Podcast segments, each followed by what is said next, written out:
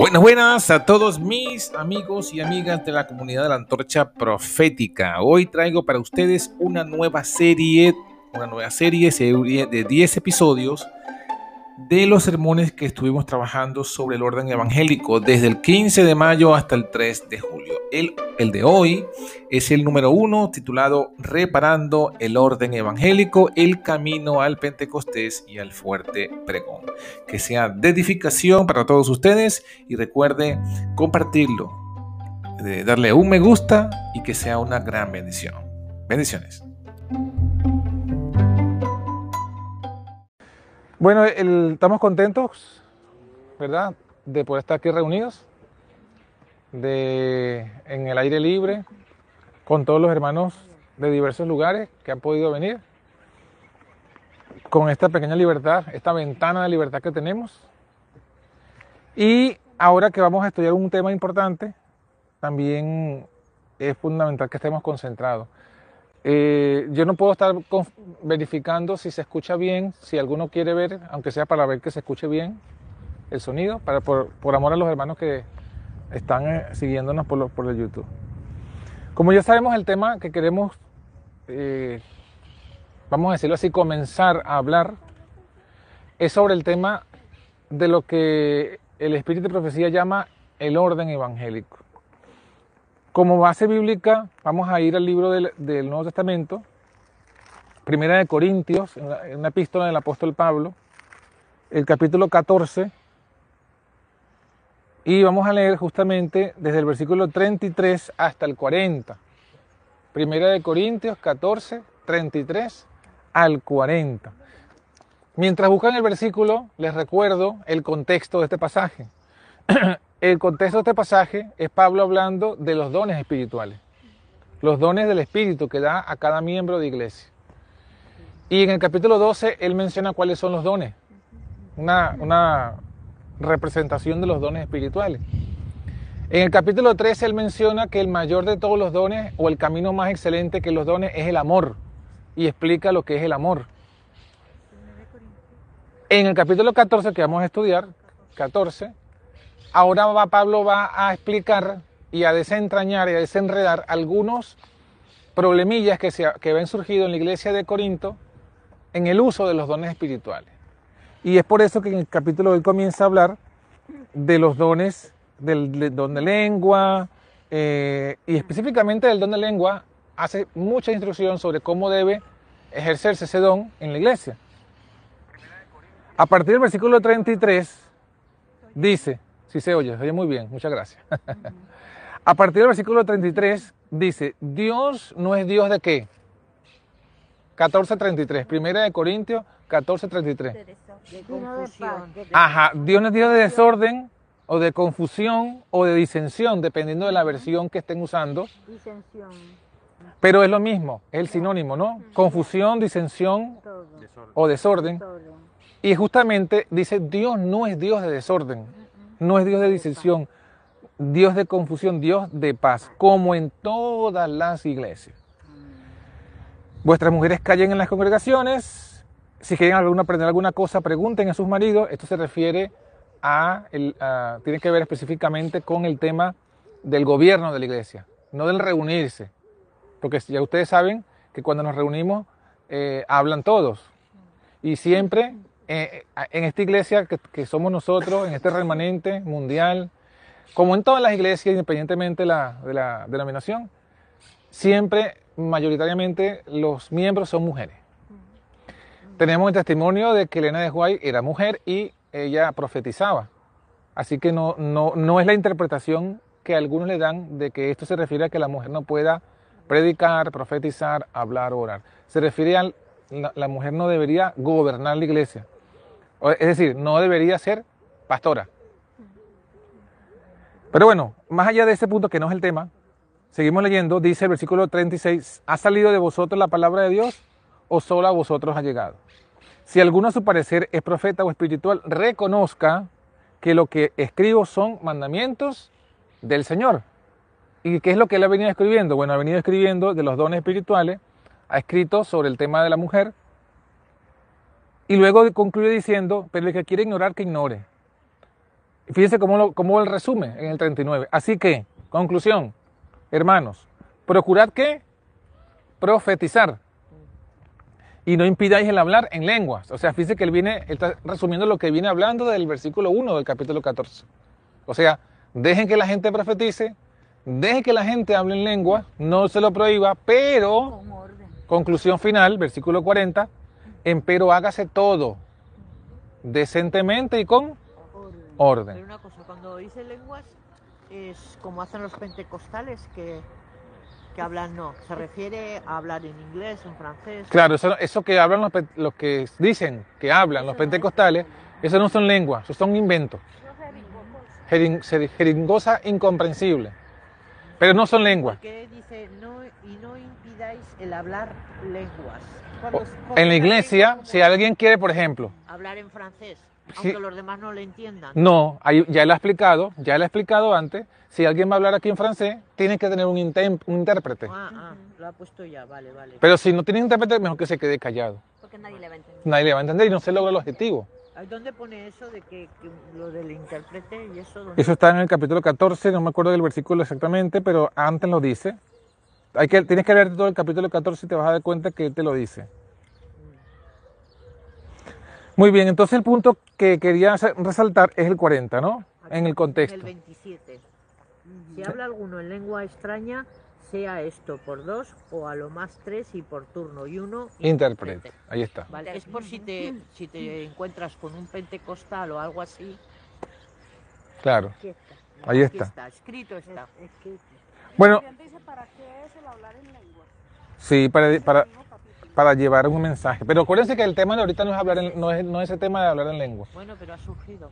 Solamente lo, lo, lo, mencionamos porque es el contexto del versículo que sí queremos analizar, que es el versículo 40, que dice que todo hágase decentemente y con orden. Cuando dice todo, ¿a qué todo se refiere? A todo. Pero ¿qué es todo? En el contexto está hablando de los dones espirituales. Entonces, hágase, ejérzanse todos los dones espirituales, pero ejérzanse decentemente y con orden. Eso es lo que quiere decir el versículo. Entonces, eh, el fundamento del orden evangélico, ¿qué son? Según este versículo, ¿cuál es el fundamento del orden? Los dones espirituales. O sea, ¿cómo sabemos nosotros qué va a hacer cada quien en la iglesia? Cada uno va a trabajar según el don que Dios le haya dado. Y todos tenemos que ejercerlo. Fíjense, por ejemplo, si, queremos ver otro versículo que también ayude a entender esto, eh, en el versículo 26, vamos a leer el 1 Corintios 14 todavía, pero el versículo 26. ¿Qué dice? ¿Qué significa esto, hermano? ¿Qué hay pues, hermanos? Ajá, ¿qué hay? Cuando os juntáis cada uno de vosotros, tiene salmo, tiene doctrina, tiene lengua, tiene revelación, tiene interpretación, hágase todo para edificación. Ahí está inclusive lo que comentaba Gloria. Porque está diciendo, cuando os juntáis, así como hoy, ¿no? Hemos venido a diversos lugares y nos hemos ¿qué? juntado. Ajá, pero no es simplemente la opinión. Fíjese que el versículo no está hablando de opinión. El versículo está diciendo, cada uno trae algo. ¿Qué trae? Uno trae salmo, otro trae doctrina, otro trae lengua, otro trae revelación, otro inclusive trae interpretación. Está hablando de los dones espirituales, de los que él ha mencionado en los capítulos anteriores. Y entonces está diciendo que cada, que cada hermano, cuando, se, cuando la congregación se une, cada hermano trae algo. ¿Y qué es lo que trae? Trae lo que, lo que tiene que ver con su propio don que Dios le ha dado. ¿Sí? Entonces el apóstol dice, una vez más, dice exactamente lo mismo que el 40, hágase todo todos los dones. Háganse todos los dones. Pero en este caso, ¿para qué son los dones, Gloria? Para la edificación de la iglesia. Para la edificación. ¿Qué pasó? ¿Hay alguien por ahí? La Maxi, que no viene. Ah, Maxi. Yo pensé Lleva que... mucho rato que se ha ido hace mucho. Al baño, Al baño. Entonces, bueno, eh, aquí una vez más nos dice lo que es una iglesia, inclusive esto lo que nos dice lo que es una iglesia llena del Espíritu. una iglesia donde todos traen algo, pero no estamos hablando de comida, ¿no? Estamos hablando, eso también, sí, pero estamos hablando específicamente de los dones del Espíritu. Entonces cada uno trae algo. A ver, si nosotros, el objetivo de podernos reunir, si nosotros no nos concentramos, esta es como una clase, si nosotros no nos concentramos, no logramos el objetivo de, de- de- de- de decir lo que queremos decir o de entender lo que tenemos que entender. Eh, tratemos de minimizar pues las distracciones, ¿no? Aunque yo sé que estamos en un ambiente Natural. natural. Estamos en un ambiente estupendo. Sí. Entonces, los dones es fundamento del orden de la iglesia. Eso es lo que está diciendo los versículos 26 y el versículo 40. Los dones es el fundamento del orden de la iglesia. Porque al final le dice, hágase todo, todos los dones, pero con orden, con decencia y con orden. ¿no? Entonces, eh, ¿por qué necesitamos el orden? ¿Por qué la iglesia necesita el orden? Nosotros Dios es de orden. es un Dios de orden. Nosotros sabemos, o sea, todos nosotros, creo que en este caso actual ahorita, prácticamente todos nosotros venimos de la iglesia adventista. ¿Y por qué estamos aquí y no estamos en la iglesia? Porque han apostatado. Así se resume, resumido, tal cual. Porque han, han apostatado de la verdad, de la verdad presente. Y sabemos que esa es la verdad que salva. Esa es la verdad que tenemos que dar. Pero eh, justamente han apostatado la verdad y por ello nosotros nos damos cuenta que Dios no va a hacer la obra que tiene que hacer por medio de esa organización. ¿O sí creen que Dios la va a hacer por medio de esa organización? ¿Cuál es la obra que, te- que tiene, que Dios le encomendó al pueblo adventista? El tercer ángel, el tercer ángel. Está allí, Apocalipsis 14, ¿sí o no? sí, Esa es la obra. ¿Y a dónde debe darse esa obra? A todo pueblo, lengua, nación. A toda nación, tribu, lengua y pueblo. Esa es la labor. Entonces la segunda, esa sería la pregunta para ir razonando. Esa labor de ese mensaje, ¿lo va a cumplir la organización adventista oficial? No, No. Ha apostatado y cada paso que vamos viendo, vamos viendo que se aparta cada vez más de ese mensaje. O sea, ¿cómo puede ella decir, por ejemplo, al mundo, no beban el vino de Babilonia bueno, están bebiendo ellos. cuando ellos tienen adentro un barril? Una ¿Sí o no? ¿Cómo pueden decirle al mundo no adoren a la bestia cuando ellos están en alianzas con la bestia? O sea, indudablemente no hay forma de que ellos den ese, esa, esa comisión. Cuando no tienen.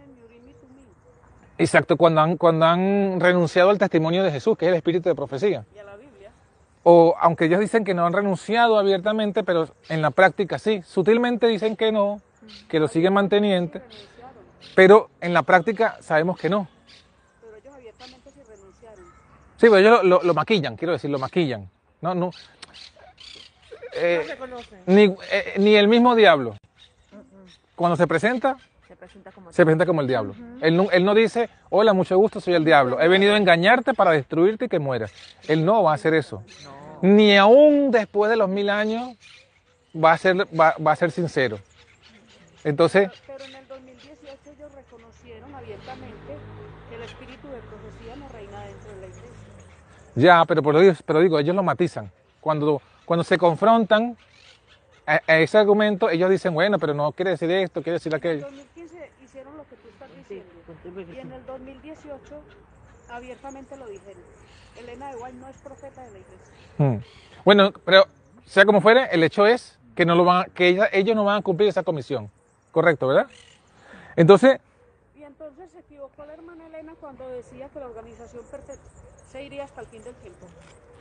ajá, esa es la pregunta que vamos a resolver hoy. Esa es la pregunta que vamos a resolver hoy porque, porque justamente, porque justamente la, vamos a ver, las interpretaciones que cada quien tenga o pueda tener o pueda expresar se golpean con la realidad. Ejemplo, ejemplo, hubo un tiempo que muchos predicadores decían que las siete cabezas de Apocalipsis 17 son siete papas. Y que Benedicto era el último papa. Y que después vendría el, el anticristo. ¿Qué pasó en el 2015? 2015 fue, ¿no? O No, 14. ¿Cuándo renunció Benedicto? En el 2013. ¿Sí? Bueno, cuando renunció Benedicto, la gente dijo, ya está, se cumpliendo la profecía. Miren, duró breve, siete años duró, desde la muerte de Juan Pablo II, que fue en el 2005, ta, ta, ta, ta.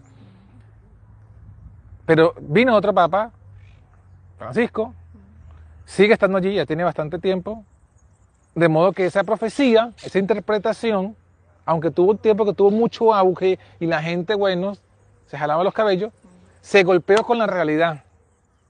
Y la realidad demostró que no era esa la interpretación correcta. Entonces, a eso me refiero cuando digo que las ideas que cada quien tenga de las citas de la Biblia o las citas del Espíritu de Profecía tienen que ser evidenciadas con la realidad. A la final la realidad es la que determina, ¿no? Entonces, por ejemplo, eh, hay muchas citas que hablan, como la que menciona Gloria, sobre el tema del orden, pero bueno, vamos a ir poco a poco viendo lo que dice la Biblia y eh, si no nos alcanza el tiempo, seguiremos viendo en la tarde o, o en sucesivos momentos, ¿no? Yo quiero eh, que leamos un- un- unos pasajes aquí. Ahora va más atrás de Corintios. Vámonos a, Hechos de los Apóstoles. Sobre todo porque el libro de Hechos de los Apóstoles, hasta cierto punto de la Biblia, Hechos de los Apóstoles, capítulo 1, nos habla de, de esa situación del pueblo cristiano, de los apóstoles, justo cuando Cristo asciende al cielo, ¿no? Que ellos justamente estaban preocupados por el tiempo. En el versículo 6, Señor, restituirás el reino a Israel en este tiempo. Entonces les dice, no les toca a ustedes saber los tiempos o las sazones que el Padre puso en su sola potestad. Esto es Hechos de los Apóstoles, capítulo 1, versículo 7. Versículo 8. Pero recibiréis poder del Espíritu Santo que vendrá sobre vosotros. Me seréis testigos en Jerusalén, en Judea, en Samaria y hasta lo último de la tierra. Este versículo en un sentido es, importante porque nos dice lo que Jesús les instruyó a los discípulos hacer antes de cumplir la gran comisión. Entonces, en un sentido, es como análogo a nosotros. Porque nuestra gran comisión ya la vimos. Apocalipsis capítulo 14, versículos 9 al 12. Apocalipsis 18. La gran comisión del mensaje de los tres ángeles y el otro que se une. El cuarto. Y los discípulos para cumplir su comisión de ir por todo el mundo a predicar el evangelio a toda criatura, ¿qué les dijo Jesús que necesitaban? Dice, quédense en Jerusalén hasta que Reciban el poder. reciban el poder del Espíritu Santo. Y luego sí me van a cumplir la comisión de ser testigos en Jerusalén, Judea, Samaria y hasta lo último de la tierra. No anden preocupados por el tiempo, anden preocupados más bien por el Espíritu Santo. ¿Sí? para poder recibir. Para poder recibirlo. Entonces, nosotros también, si queremos cumplir esa comisión de los tres ángeles, ¿qué necesitamos? El Espíritu Santo. El Espíritu Santo. Ellos, esa venida del Espíritu Santo en Pentecostés se conoce en el vocabulario adventista como la lluvia. No, el de los apóstoles. Lluvia temprana. Y nosotros, la nuestra, ¿cómo se le llama? Tardía. Entonces ven los paralelismos, ¿no? Todavía no ha llegado. Por eso, pero ven los paralelismos, ¿no? Caído. Eh, Estamos, estamos Creo viendo, que nos daremos cuenta en el momento que llegue, ¿no? así como en la lluvia, antes que caiga la lluvia, caen unos poquitos de goticas antes Sí. y comienza a enfriarse el ambiente. Así estamos viendo hoy día. Pero todavía no ha caído el chaparrón de la lluvia tardía. Pero entonces ahí vemos el, el punto, porque si es, si es análogo la experiencia de los discípulos a la nuestra, tenemos nosotros que prepararnos como se prepararon ellos. Y ahí es el punto, ¿no? Jesús le dijo, versículo 4, Hechos 1, 4. ¿Quién lo quiere leer? Eh, Hechos. Hechos de los Apóstoles 1, 4. ¿dónde? Y, Uno, cuatro. Dígalo, dígalo, léalo, en alta voz. ah, y estando juntos les mandó que no se fueran de Jerusalén, sino que esperasen la promesa del Padre, la cual les dijo, oísteis de mí. Ajá, ahí está, les dice, que esperen la promesa del Padre. Y que no se fueran de dónde? De Jerusalén. Bien, Jesús se va al cielo, dice estas cosas que dice. Y entonces, ¿qué hacen los discípulos? Versículo 14 de capítulo 1. Todos Todos estos que perseveraban unánimes en oración y ruego con las mujeres con las mujeres y con María, la madre de Jesús, y con sus hermanos, todos los que estaban allí. Ajá. Primer punto que vemos aquí. Ellos entonces se unen en el aposento alto, en Unánimes. unánimes, en oración y ruego. Siempre se nos ha dicho esto, esto, esto prácticamente es llover sobre mojado, ¿sí o no? Lo que, no se nos, lo que no se nos ha dicho es que además de estar unánimes en oración y ruego, también habían estado haciendo otra cosa unánimes, que también fue preparatorio para la lluvia del Espíritu Santo. Está en el versículo 15 en adelante.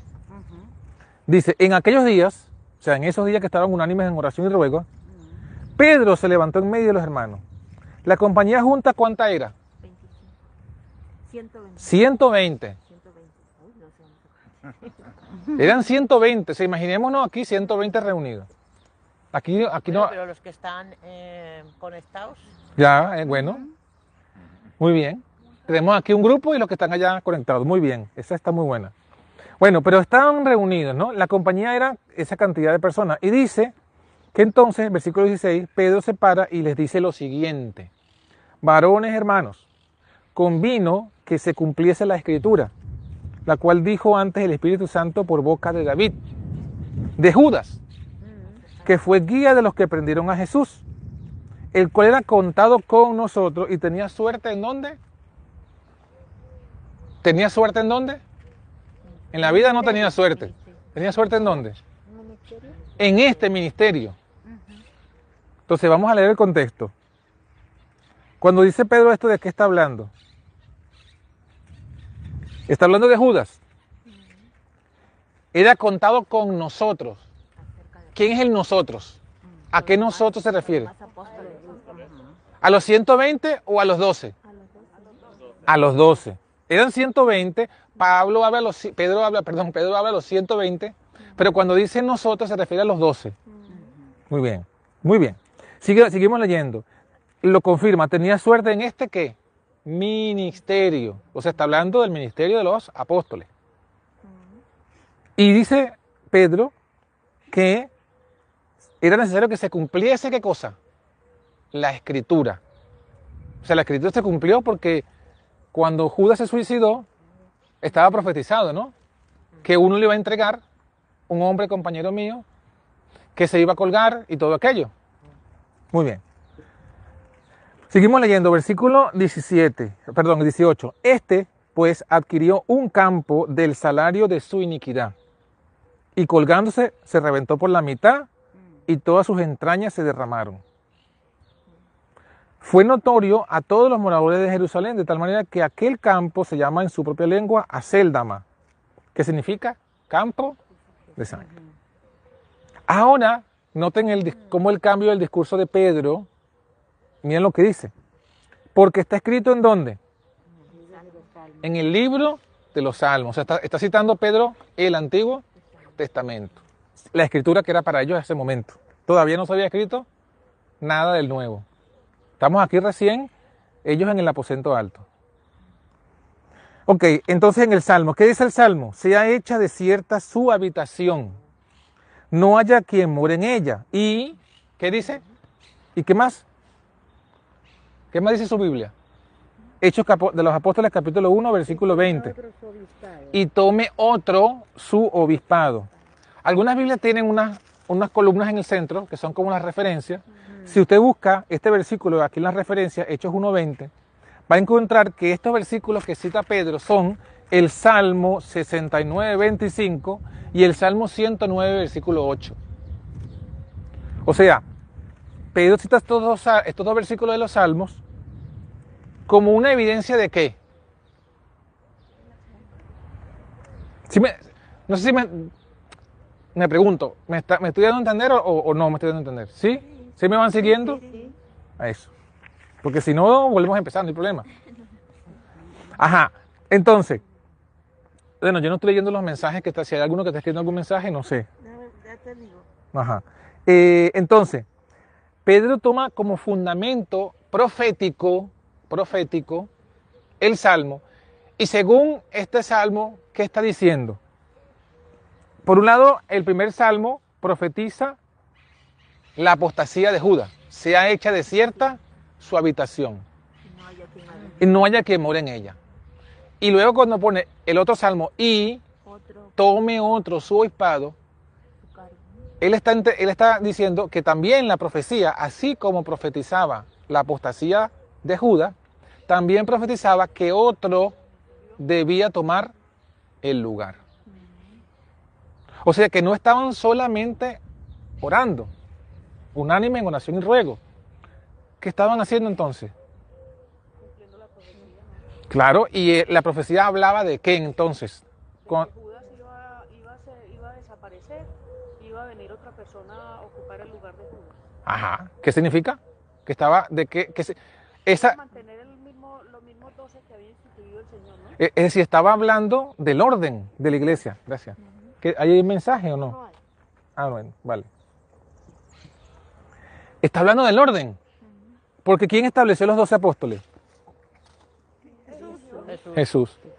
Y ese acto de Jesús, escoger a los doce e imponer las manos sobre ellos y darles autoridad, ¿qué es eso? Si usted busca ese, el comentario que hace Elena de Juárez en el deseo de toda la gente de ese evento, ella dice lo siguiente, este es el primer, eh, sí, ella dice, este es el, fue el primer paso de la organización de la iglesia. Eh, según el deseo de toda la gente, ella dice, fue el primer paso que dio Jesús en la organización de la iglesia. ¿Cuál fue el primer paso entonces?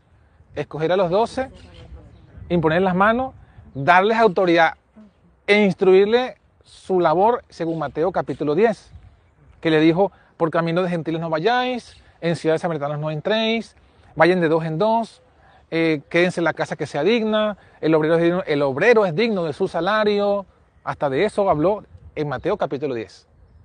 Ese fue el primer paso. Pero ese primer paso estaba un poco trastocado por la deserción de Judas.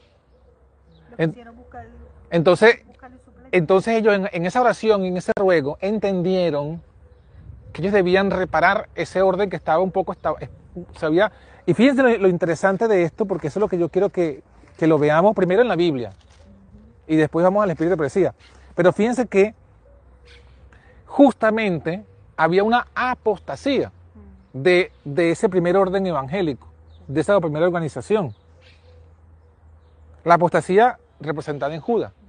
Y Judas evidentemente se alió con los sacerdotes fariseos y entregaron a Jesús a los romanos. Alianza Jerusalén con Roma. Estaba aliada Jerusalén con Roma. Y esa alianza hizo la muerte de Jesús. Y uno de los mismos doce fue parte importante en esa apostasía. Entonces, el orden que Jesús había establecido con los apóstoles se había trastocado, se había quebrantado, se había eh, fracturado.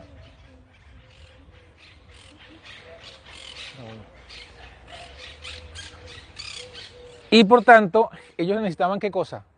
Repararla.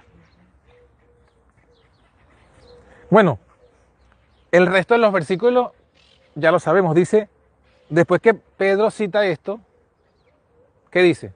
Conviene pues que de estos hombres que han estado junto con nosotros todo el tiempo que el Señor Jesús entró y salió entre nosotros, comenzando desde el bautismo de Juan hasta el día que fue recibido arriba de entre nosotros, uno sea hecho testigo con nosotros de su resurrección. O sea, entendieron el llamado profético que era necesario no solamente orar en, en unánimes en oración y ruego, sino unánimes en, en, reorganizar o reparar el orden evangélico, la organización de la iglesia. ¿Sí? Y bueno, el resto fue la aplicación o el cumplimiento de esa profecía. Bueno, yo dijeron, mira, ¿cuáles son las cualidades de los apóstoles? ¿Qué es lo que hace que sean apóstoles? Eh, no, ellos lo dicen aquí, ellos lo dicen, que sea testigo, testigo de Jesús, desde que, desde que Jesús comenzó su ministerio hasta su resurrección. Que haya estado como testigo presencial. Desde el momento en que, en que, en que Juan habló de Jesús, que fue bautizado, hasta que murió y resucitó. Pablo no podía ser ese. ¿Sí? ¿O sí, Gloria? Pablo no podía ser este, porque Pablo no estuvo presente cuando Jesús fue bautizado, ni, estuvo presente cuando murió y resucitó. Era enemigo de ellos. Exacto, entonces, para que fuese ser uno de los doce, tenía que cumplir con esas características.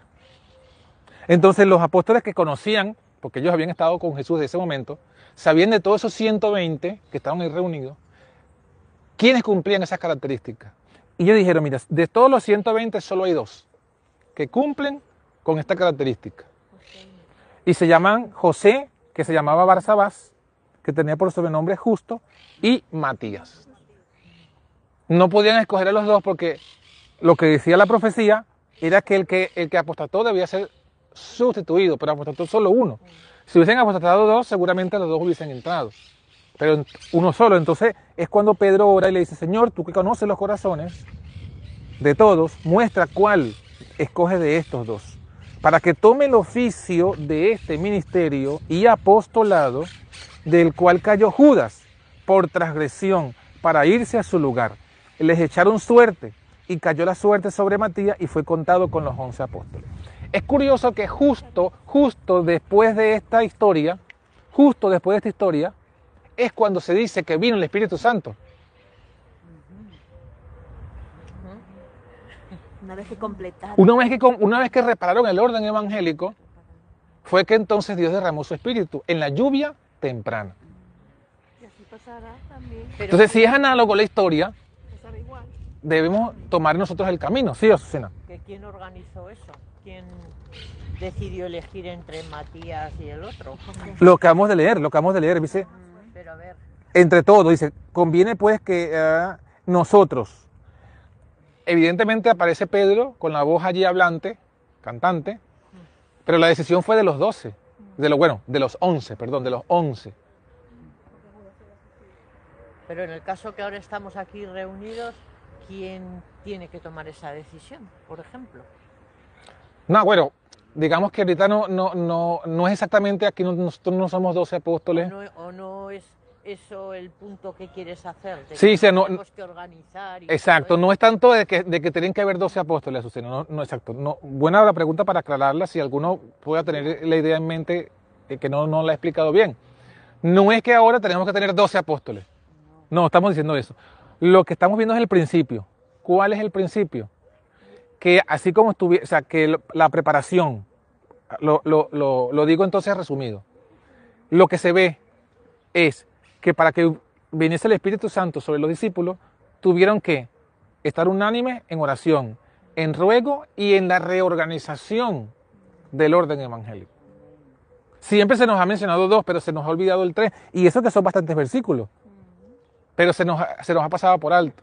Entonces, y, lo que se muestra en el orden, en, en la pasaje bíblico es que cuando ellos hicieron esas tres cosas, unánimes en oración, en ruego y en la reorganización de la iglesia, cuando completaron eso fue que vino el Espíritu Santo. Entonces, si eso es así, nosotros también tenemos que hacerlo. Que hacerlo. Esa es la idea que se quiere transmitir. Sí, hermano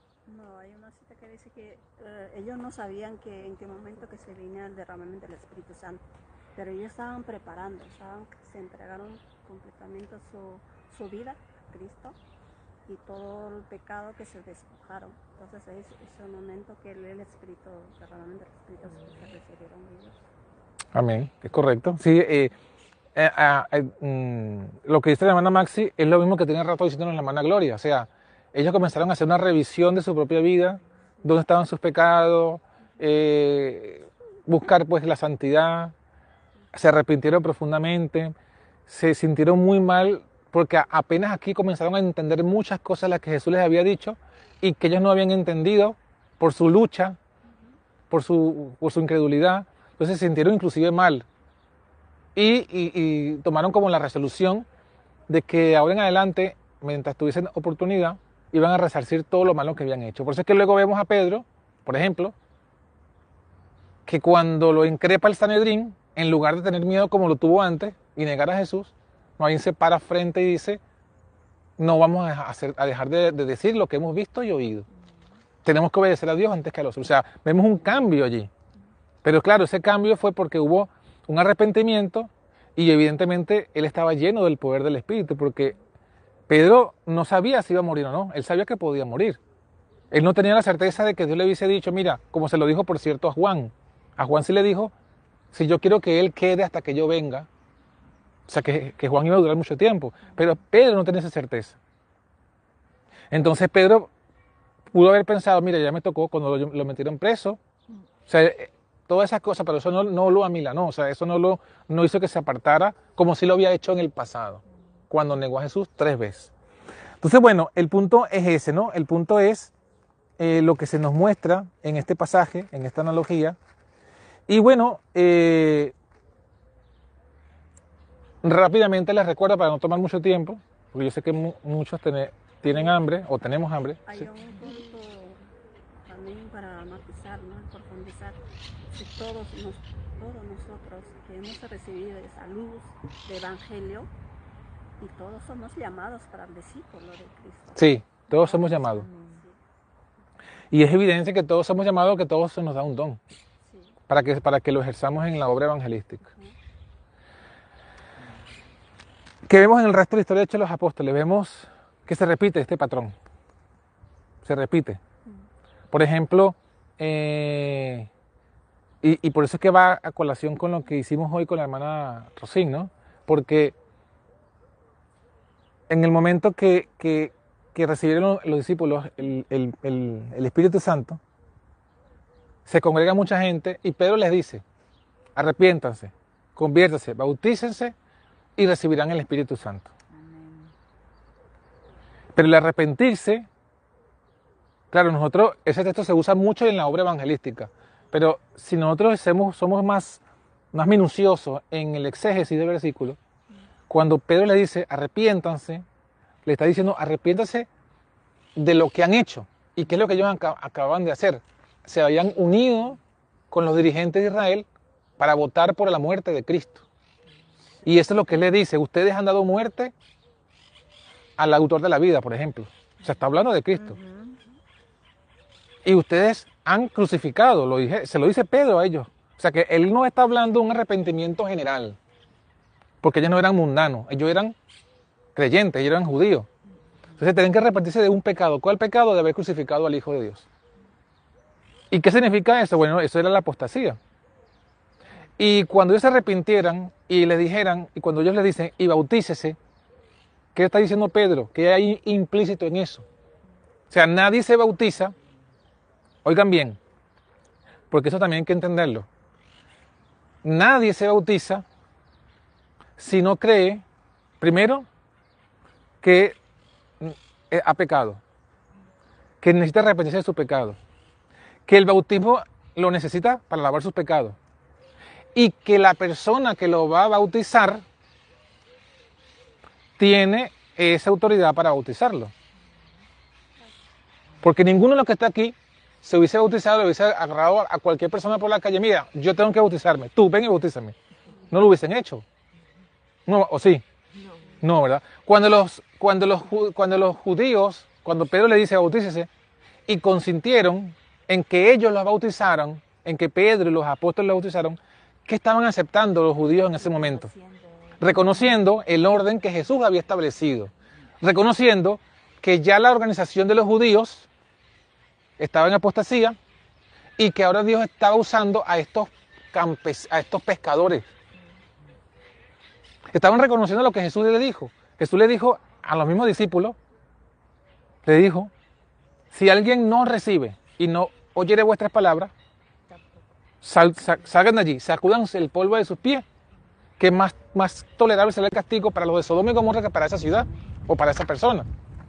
O sea que el, el, el hecho también, el hecho de que el, el, llamado al bautismo es, una, es un, también una forma eh, sutil, no sé si decir sutil, una forma eh, suave o una forma eh, donde la gente también está aceptando que esos eran los apóstoles que el Señor escogió. Luego vamos, pasa otra vez la historia y vamos a rápidamente al caso de, del, del centurión romano. ¿Cómo se llamaba? Cornelio. Pasa lo mismo. Él está orando, lo que él conocía era el judaísmo, pero era tan sincero que Dios mandó un ángel y le dijo, ande llama a Ananás, perdón, a Ananías eh, y al sacerdote, ¿cómo están los sacerdotes? Ya se me olvidaron los nombres, tengo un lapsus mental. Y los crucificaron a Anás y Caifás. El ángel le dice, anda, llama a Anás y Caifás para que te circunciden y entres en el pacto. ¿Eso fue lo que le dijo el ángel? No. ¿Qué le dijo el ángel? No, Pablo no estaba, Pablo estaba matando a los cristianos en ese momento. Llama a Pedro y le dice, Pedro vive en tal y tal sitio, anda, búscalo y él te dirá lo que tenés que hacer. El mismo Pedro no lo entendía, pero finalmente se sometió, fue predicando el Evangelio, vino el Espíritu Santo sobre la gente, sobre los que estaban allí. Si se dan cuenta, el orden allí, o sea, eh, Cornelio tuvo que también creer a lo que le dijo el ángel y creer que ese era el instrumento que Dios estaba usando y que ese era el camino. Vamos más adelante. Vamos a, Hechos de los Apóstoles capítulo 19, lo que están en Éfeso. No lo vamos a leer, solamente se lo menciono para que lo recuerden.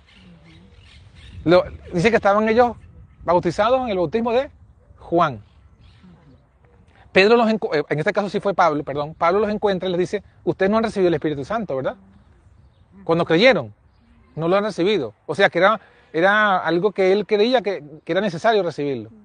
Y, y él dijo, no, ni sabíamos que había Espíritu Santo. Nos estamos desayunando, no sabíamos. O sea, no creían que había un Padre, un Hijo y un Espíritu Santo. Ellos solamente creían que había un Padre, un Dios. Ellos eran lo que llaman hoy día unitarios. Pero sí creían, a lo menos habían avanzado con referencia a los judíos, porque ellos habían aceptado el mensaje de Juan, el Bautista. Y se habían bautizado con el bautismo de Juan. Entonces, Pablo les explica, y ellos aceptan la explicación, y luego llegó el momento en que dice que Él los bautiza. O sea, ellos se dejaron bautizar. O sea, ellos aceptaron, entendieron y creyeron que ahora Dios está usando a Pablo. Pablo no cargaba una credencial firmada ni por los apóstoles ni por, ni por los sacerdotes del templo. Pero un Juan Bautista tampoco. Menos todavía, exactamente. entonces, ¿cómo uno mismo sabe, aunque tú intuyas que puedes bautizar a alguien? Bueno, ahí está el punto. Ahí está el punto. Nosotros tenemos que tener una conexión con Dios. Porque es Dios quien nos va. O sea, ¿quién, creen ustedes que le da el testimonio a las personas? Es Dios. Si no, si nosotros no tenemos una relación con Dios, entonces estamos huérfanos. Y Jesús dijo: No, no os dejaré huérfanos. Entonces ellos reconocieron, entendieron, aceptaron y se sujetaron y se dejaron bautizar por Pablo. Y no solo eso, ¿qué hizo Pablo luego? Los que han leído la historia sabrán que dice que luego le impuso las manos y vino sobre ellos el Espíritu Santo. O sea, que fíjense que, que hay una conexión directa entre el bautismo y el aceptar ese, eh, eh, ese, ese, orden con la recepción del Espíritu Santo. No solamente con los discípulos, sino con, con, todos los eventos subsecuentes. Con, con Cornelio, con Pablo en, en Éfeso, con el mismo caso en Samaria, porque Felipe fue, uno de los siete diáconos fue a predicar y Felipe los bautizó, o sea, se dejaron, reconocieron a Felipe con la autoridad para bautizar, reconocieron y creyeron. Pero sin embargo, no recibieron el Espíritu Santo. Y dice que entonces los apóstoles que estaban en Jerusalén, supongo que han leído historia, si no, si no lo han leído, anoten, Hechos de los Apóstoles capítulo 8. Esta es toda esa historia. Ellos entonces La iglesia de Jerusalén mandó a Pedro y a Juan. Y dice textualmente su Biblia. Y si, si, y si quieren, vamos a leerlo para que vean que está textualmente allí. Hechos de los Apóstoles, capítulo 8. Vamos a leer solamente versículo 14, 15, perdón, 14 al 17. Hechos de los Apóstoles. Repito, capítulo 8, versículos 14 al 17. Léalo. Y los apóstoles que estaban en Jerusalén, habiendo oído que Samaria había recibido la palabra de Dios, les enviaron a Pedro y a Juan, y los cuales venidos oraron por ellos para que recibiesen el Espíritu Santo. Ajá, esto es la misma importancia que Pablo les daba a los recién bautizados para que recibiesen el Espíritu Santo, vemos que lo hacen Pedro y Juan. Y Pedro y Juan vienen a orar por ellos para que reciban el Espíritu Santo. Pero hermana Mila, ¿por qué no lo habían recibido? Lea el versículo 16. Porque aún no habían descendido sobre ninguno de ellos, mas solamente eran bautizados en el nombre de Jesús. Muy bien, versículo 17 ahora. Entonces les impusieron las, ma le impusieron las manos y recibieron el Espíritu Santo. Ahí está. ¿Ve? O sea, eh, Felipe no pudo darles el Espíritu Santo, pero sí los apóstoles. Y eso lo entendió Simón porque el versículo siguiente dice que cuando Simón vio, el mago, no Simón Pedro, Simón el mago, cuando vio que por la imposición de la mano de los apóstoles se daba el Espíritu Santo, fue cuando les ofreció euros. Dinero. Dinero. Les ofreció este, denarios. Denarios, dinero. Para tenerlo. Claro, porque él quería tener ese don. Pero ahí se dan cuenta, pues se dan cuenta la conexión que hace allí, ¿no? La misma que leímos en Hechos 1. Unánimes en oración, en ruego, en el orden, y viene el Espíritu Santo. Lo mismo pasó entonces con Cornelio, pasó en Samaria, pasó en Éfeso. Y todo eso, ¿qué es lo que nos dice? Bueno, vamos a concluir con una cita aquí de primeros escritos. Yo sé que luego en la tarde aquí vamos a discutir bastante, seguramente fuera de transmisión, porque ya, se nos va a acabar la batería y no tenemos más para recargar, pero si grabamos, dejamos para los hermanos que, que, luego lo puedan ver. Eh, pero una cita de primeros escritos que, no, que habla ahora de esto mismo, del orden, pero en el tiempo ya no de los apóstoles, sino de los pioneros. Que esto exactamente es lo mismo que ocurrió con los pioneros pues, y la necesidad.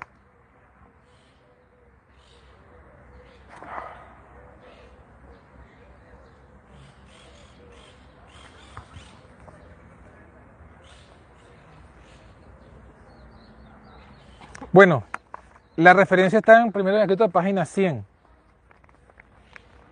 Y habla de la situación de la iglesia adventista cuando estaba comenzando. ¿Sí? Que tenían muchos problemas. Entonces, eh, eh, ella dice, vi, o sea, que el ángel le mostró y le dijo que la solución a este problema era que la iglesia debe establecerse en el orden evangélico, que eso era esencial para introducir unidad y fe. Y entonces ya decía, ahí en ese capítulo dice, que eh, hay que dejar el temor y unirse y, y, organizarse en el orden evangélico, porque es la, la, única forma de que la iglesia sea protegida, prospere y avance. No tengo aquí la referencia exacta, tengo la... la, la Testimonios para ministros, página 26 a 24. Entonces, claro, en ese contexto que hace ella, ella conecta el orden evangélico como, como fundamental para que la iglesia prospere, como prosperó en los días de los apóstoles. De hecho, ella en ese capítulo menciona eso. Dice que la, que la iglesia prosperó porque se estableció en el orden evangélico, la iglesia apostólica. Y eh, bueno, nosotros, inclusive eh, en su tiempo, ya les decía a los hermanos de ese tiempo, mira, aunque no vayamos más lejos, es decir, ellos pensaban, acuérdense que ellos pensaban que Jesús venía en sus días, como nosotros pensamos lo mismo, ¿o no? Entonces ella le dijo, aunque no vayamos más lejos, aunque no vayamos más lejos, tenemos que avanzar hasta donde la providencia nos permita en unirnos en orden evangélico. Pero ellos veían dos necesidades básicas dentro del mismo pueblo que ellos tenían. Ellos veía dos necesidades básicas. La una era la educación, el establecimiento de escuelas, y la otra era la obra de la salud. ¿Nosotros cuál necesidad tenemos? Bueno, eh, si quieres ahora más tarde, leemos una cita que traje en eso contexto, porque hay una cita larga, pero muy buena, porque justamente habla de todo eso, o sea, de toda, de, de, la, de la, necesidad de, de la obra, de las instituciones, publicar la verdad, colegios, sanatorios, Publicaciones, eh, publicaciones, eh, enseñanza y predicación, de comida y cosas así. sí, exacto, sanatorios, Esa información, pero en realidad nosotros la sentimos como una necesidad para hacer la obra del Señor. es que, La vemos así. claro, bueno, y si no la vemos lo suficiente, tenemos que verla.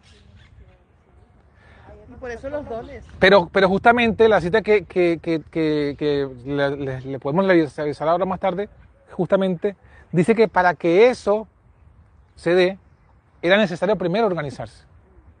O sea, primero hay que organizarse. Y según los dones.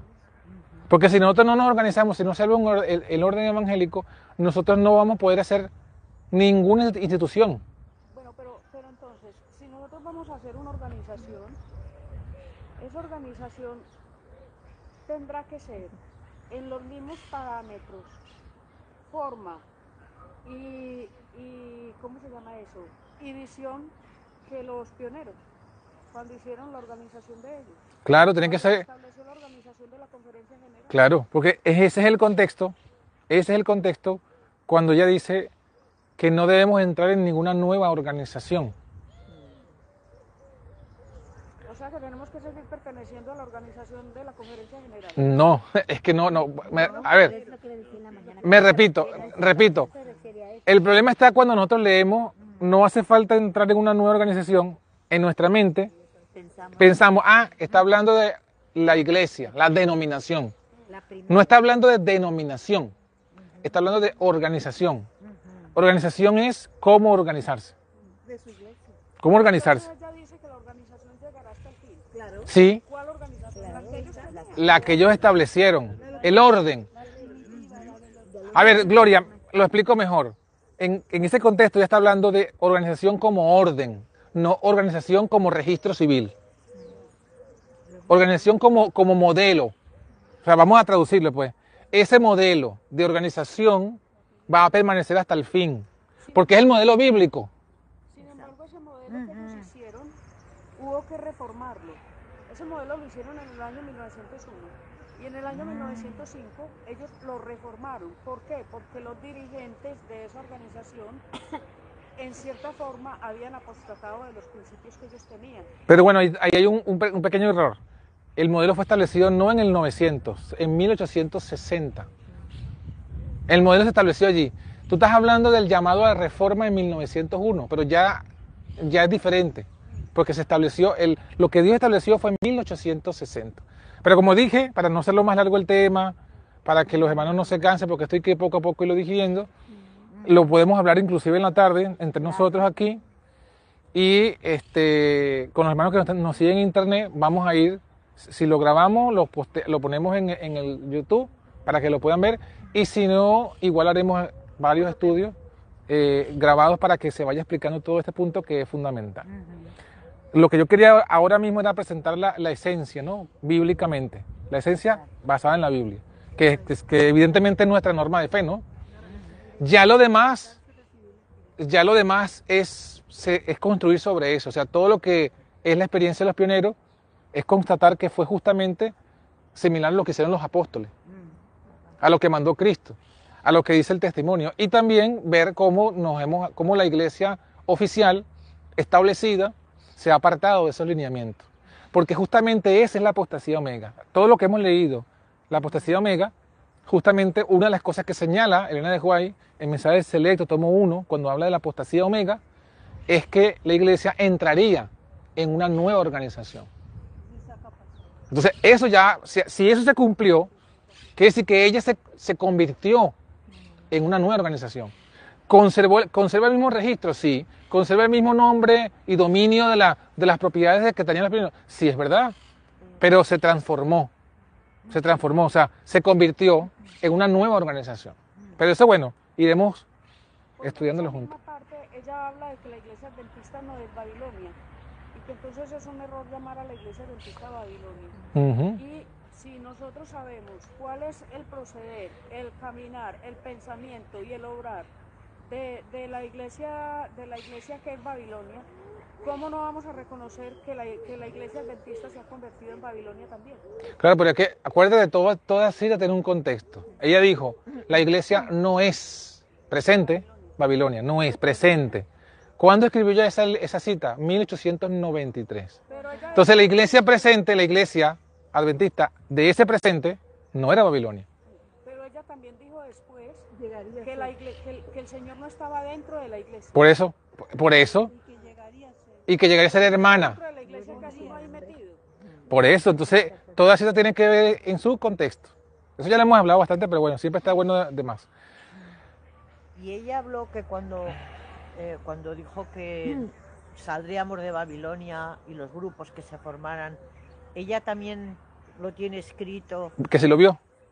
no, lo tiene escrito de, diciéndonos que nos teníamos que organizar y todo esto, como lo que tú estás diciendo. No, no, ya no, no.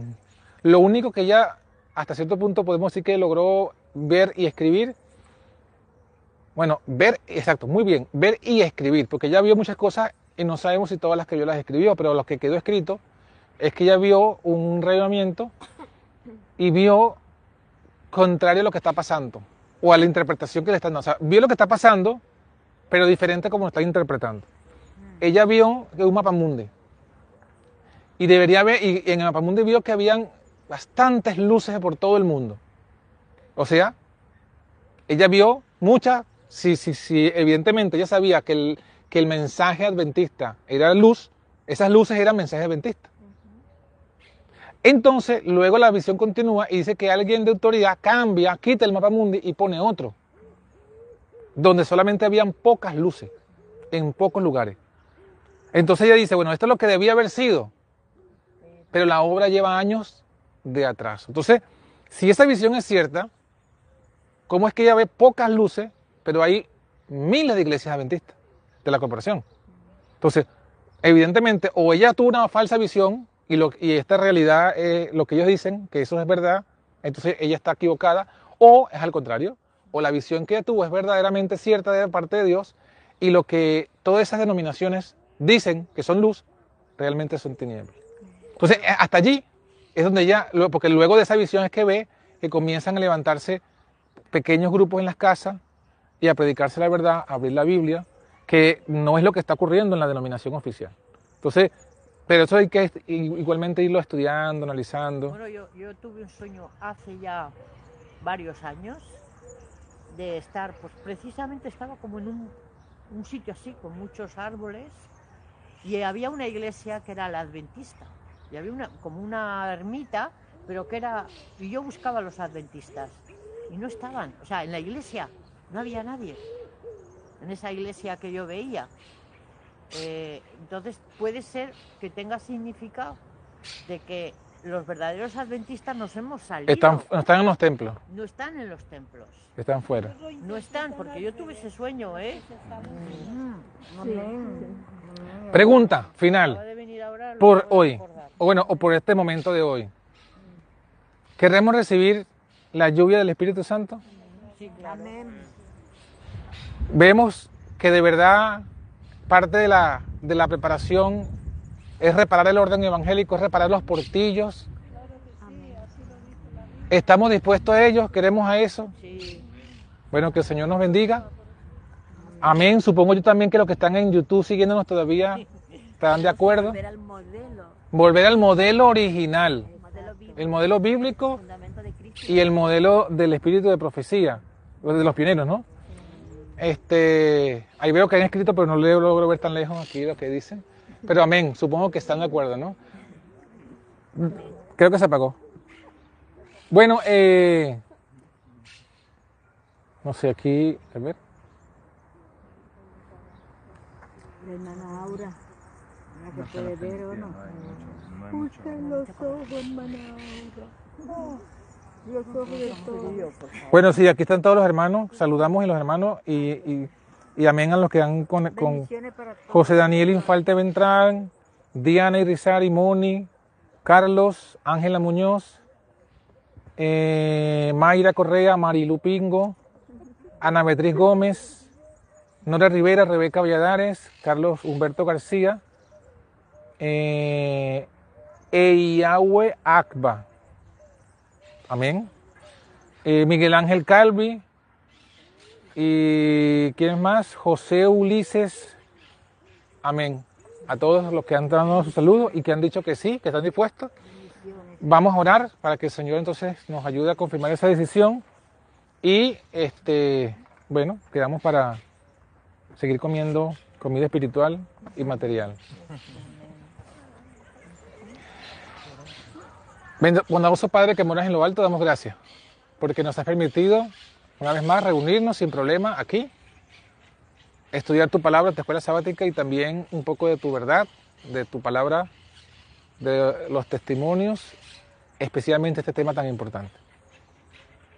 Danos entendimiento no solo en en la mente, sino también en el corazón y en nuestro espíritu sobre este tema.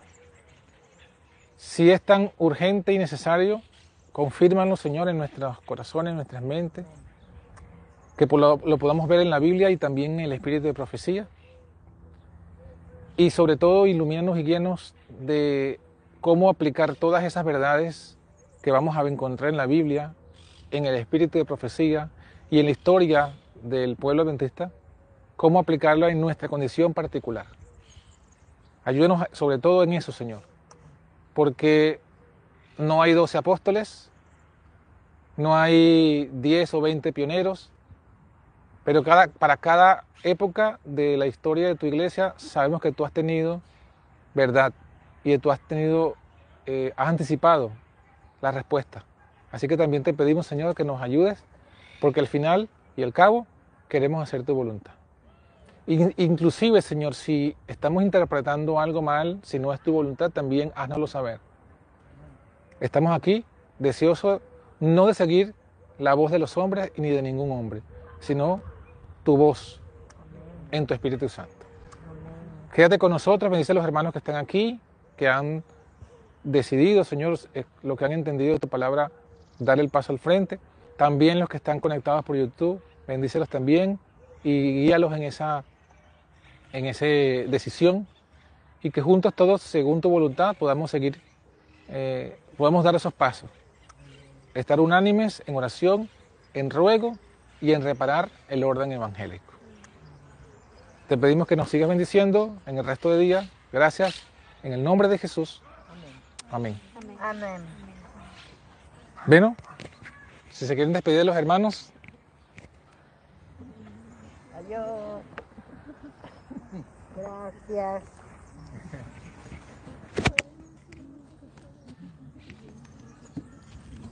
Débora, marca la X arriba.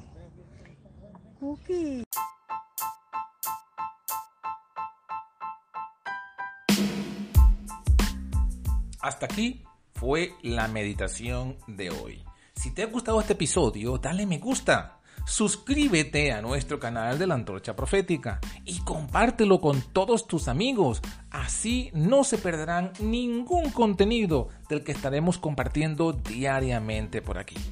Puedes conseguirnos en anchor.fm, en iVoox, en Spotify y en Google Podcasts bajo el nombre de La Antorcha Profética.